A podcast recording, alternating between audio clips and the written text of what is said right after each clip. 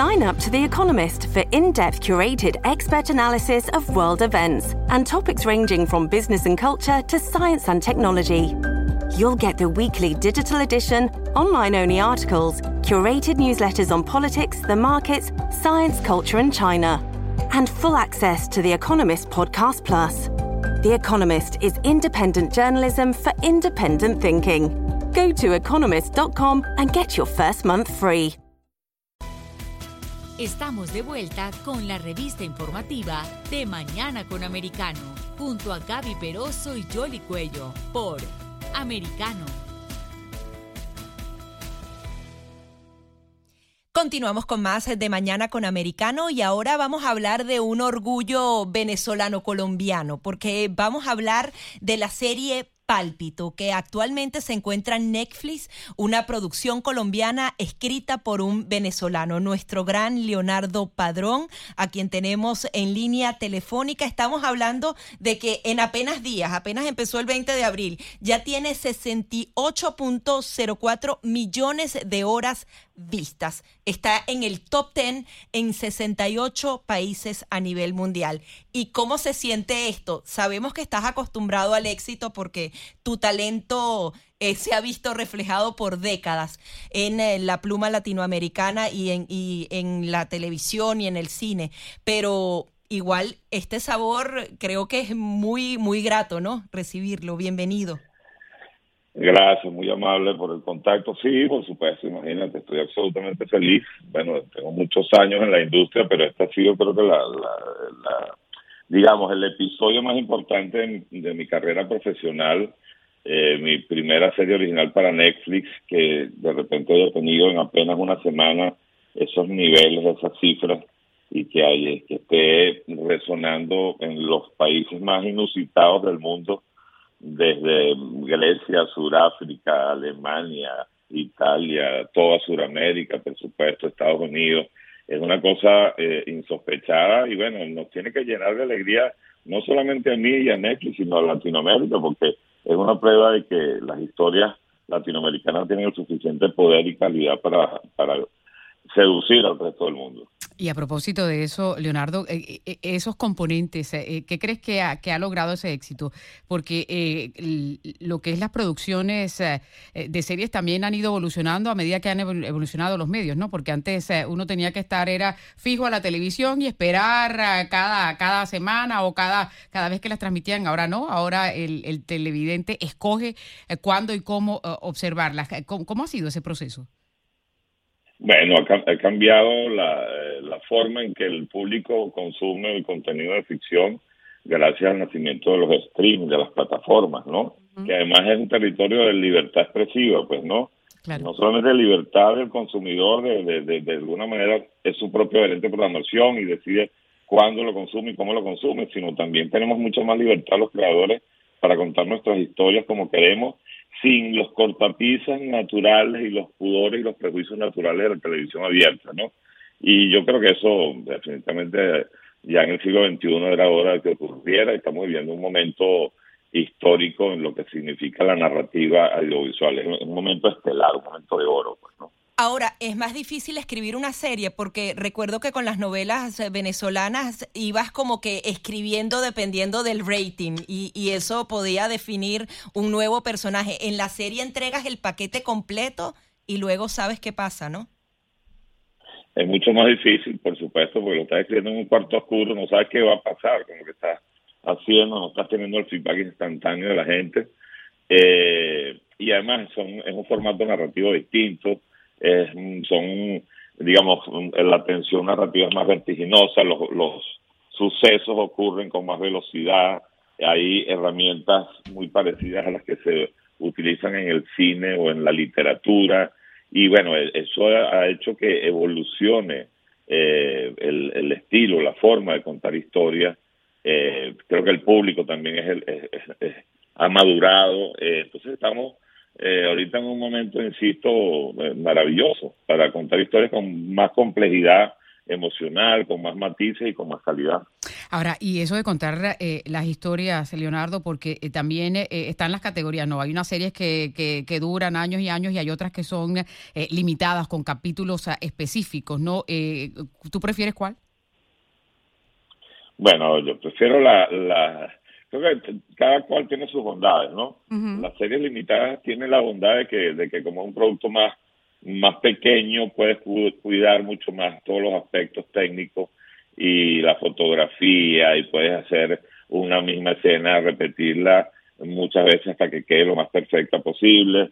Eso redunda en la calidad del producto. Eh, cuando estás abordando una historia de 120 capítulos, obviamente ya tiene una manufactura más industrial, obviamente que le van a haber más, más grietas, más fisuras al producto, ¿no? Entonces por eso eh, las series limitadas tú te das cuenta inmediatamente de que hay un, una calidad superior, pues, ¿no? Sí, Leonardo, hay un elemento esencial en esta serie que es justamente el corazón algo que es un concepto universal y creo que es muy poderoso. Y recuerdo que una de tus producciones en RCTV, si no me equivoco, era una que se llamaba Buen Corazón. Ahí había una semillita de lo que tú querías producir.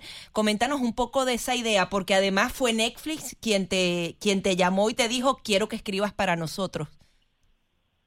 Sí, bueno, Buen Corazón en rigor, eso fue unitario de César Miguel Rondón, pero fue parte eh, de eh, la inspiración para contar una mi primera novela en el Carro de Carga se llamó Gardenia, que era una adaptación de Rosario, una novela de Elia Fiallo. Entonces hicimos ahí una mezcla entre, entre Buen Corazón y, y Rosario para hacer Gardenia. Pero bueno, era una historia, sí tenía que ver con trasplante de corazón, pero no tenía nada que ver con tráfico de órganos, ni mucho menos era una historia muchísimo más blanca, por decirlo así, pues, ¿no? Y básicamente un punto de partida para, para contar la historia de amor de los padres, de la muchacha que recibe el corazón. Eh, pero la verdad es que, bueno, no, no, no tiene nada que ver una con la otra, insisto, porque esto es un cuento un poco más un poco más rudo, si se quiere, y además está en clave de thriller. Esto es una historia de amor en clave de thriller. Sí, pero háblanos entonces del corazón, que es tu, tu punto de partida en todo inspiración. Bueno, mira, el corazón es, los seres humanos le hemos dado la responsabilidad que sea el epicentro de las emociones y de los sentimientos. Entonces, ha sido la metáfora universal por excelencia para hablar de lo que nos pasa con los estremecimientos del amor. Entonces yo quise justamente apelar a esa metáfora universal para contar una historia ya de dos personas en particular y extremarlos en una en un callejón sin salida donde solemos decir que alguien nos roba el corazón cuando nos enamoramos locamente de esa persona. Bueno, yo lo que hice fue hacer literal la metáfora. Eh, para hablar de, de, hasta qué punto en un corazón robados siguen existiendo los sentimientos que antes lo habitaban. También eh, eh, hay algo que, bueno, que los venezolanos tenemos esa nostalgia. Es una producción completamente colombiana y si sentiste ese, oye, ojalá hubiese podido producir esta maravilla en mi, en mi tierra natal, en Venezuela. Obviamente por razones obvias es imposible. Bueno, yo siempre he dicho que si Venezuela eh, fuera ahorita la que era antes, eh, fuera uno de los centros de producción de Netflix en Latinoamérica. Netflix tiene tres centros de producción en Latinoamérica que son en eh, México, Colombia y Argentina. Venezuela tiene un know maravilloso, muy poderoso, eh, un historial impecable de, en el mundo de las telenovelas y tenemos muchos actores, técnicos, productores, directores, escritores que saben eh, contar historias pero bueno, las circunstancias han hecho que una, una de las primeras víctimas de la dictadura venezolana fue la industria de la televisión. Totalmente. Eh, y por supuesto que extraño que esto no esté ocurriendo en mi país, pero sí, es una producción hecha en Colombia, pero fíjate tú, el escritor es colombiano, es venezolano, mi equipo de escritores es completamente venezolano, el protagonista es argentino, es decir, que, que no es, es decir, es latinoamericana, creo que es lo que es más importante subrayar. Pues, claro, que eso... Eh es el aporte también eh, y,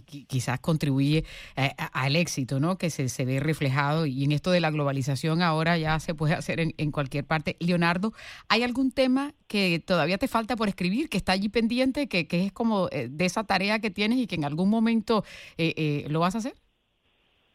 Bueno, siempre, siempre La condición humana es infinita y su complejidad y sus laberintos y, y somos una un nicho de conflictos tremendos que, merecen ser relatados para para entendernos mejor en nuestra complejidad, ¿no? Eh, entonces, por supuesto, un escritor siempre va a tener cuentos que, que, echar y, y, bueno, basta eh, elegir el que uno sienta eh, que puede tener la mejor resonancia, ahí, ahí cabe el sentido de la oportunidad, hasta en qué momento un tema puede ser poderosamente expandido eh, a través de una, de una serie. Sí, ahí, ahí, siempre va a haber mucho cuento que contar. ¿Pero hay algún tema en particular de actualidad, por ejemplo, que, que, que, crees que, merece contarse a través de, una serie? Bueno, a mí me encantaría contar la, la trágica y dolorosa ética de los venezolanos eh, caminando por toda Latinoamérica para huir de la pesadilla. Por ejemplo, creo que es algo que en algún momento lo debemos eh, llevar al, discurso de la, de la serie y la película, eh, porque, bueno, nos ha contado, pues, ¿no? Eh, así como Colombia en algún momento codificó toda la problemática del narcotráfico y de la guerrilla a través de distintas series y películas. Creo que a nosotros nos va a tocar en algún momento hacer eso y yo quisiera ser uno de esos escritores eh, eh, que encabece esa, esa necesidad. Ahora, ¿crees que Pálpito va a marcar un antes y un después en esas producciones latinoamericanas para que Netflix y otras plataformas de streaming vean eh, mucho más el talento latinoamericano y cómo pueden tratar esos temas universales y ser éxitos globales? Perdón, que si creo que qué que si, que si crees que el pálpito puede marcar un antes y un después en esas producciones latinoamericanas, que el mundo entero pueda entender que, bueno, el talento de los latinoamericanos es de exportación y que puede ser un éxito global, si puede fortalecer de alguna manera que las series latinoamericanas estén en muchas plataformas de streaming. Bueno, sin duda alguna. Fíjate que, en el Reino Unido, Pálpito entró en el top 10 nunca había entrado una serie latinoamericana en el top 10 del Reino Unido. Entonces ya eso es, una abre un camino para para para convencer justamente a, a, cualquiera del poder de seducción de nuestras historias. Cuando hay calidad, eso es fácil, ¿verdad? pues Leonardo, un mensaje final que le quieras dar a todos los que te están escuchando. Además de recomendar que se vea pálpito, ¿no? Claro. Pues, Yo la estoy viendo, la estoy disfrutando un montón. Esa está de más, esa ya, ya la hacemos nosotros. Claro. No, bueno, miren, este, por ahí van a seguir, eh, eh, Pálpito nos va a seguir dando noticias importantes en los próximos días. Yo creo que, eh, nada, yo creo que lo que quiero es que la gente la vea, la disfrute y se emocione y se conmueva con además con la calidad de los, de los actores que están ahí involucrados y de todo el equipo humano. Eh, y, creo que es una forma también de, ventilar eh, ciertas grietas de nuestra Latinoamérica profunda, reflexionar sobre el poder y sus y sus bemoles, como, como aparece en Pálpito también, es un correlato que también está en Pálpito. Eh, nada, invito a tu audiencia, los que no lo han visto, que se peguen el maratón este fin de semana. Así es. Pues Yo la voy a terminar este fin de semana. Muchísimas gracias, Leonardo Padrón, escritor y dramaturgo, el creador de esta serie Pálpito, un éxito a nivel eh, mundial, que no solamente trata ese tema del trasplante de órganos, sino justamente también dibuja muy bien la política latinoamericana. Ahí hay un asesor presidencial, de verdad que es una serie como un dos en uno. Muchísimas gracias, Leonardo. Gracias a ustedes, un placer. Y un saludo a toda su audiencia. Muy amable. Era Leonardo Padrón. Bueno, nosotros tenemos un breaking news aquí que precisamente tiene que ver ah, con este tema porque, de acuerdo a lo que se está publicando ya en las redes aquí de los Estados Unidos, Netflix ha renovado Pálpito, que en inglés es eh, The Market Heart, y viene otra temporada, así es que termina de verte la primera porque te vas a la segunda. Como mencionábamos, eh, la proyectaron a partir del 20 de abril, pero ya ha alcanzado 68.04 millones eh, de televidentes o de personas que han tenido oportunidad de verla. Está en el top 10 eh, y 68 países, así que viene otra temporada. Eso pues es la, mejor noticia. y vendrán también muchos otros proyectos porque parece que le gustó a Netflix y a los televidentes y por lo tanto y a los suscriptores, ¿no? Porque eh, van a seguir otras series también con este equipo de Leonardo Padrón que ha tenido éxito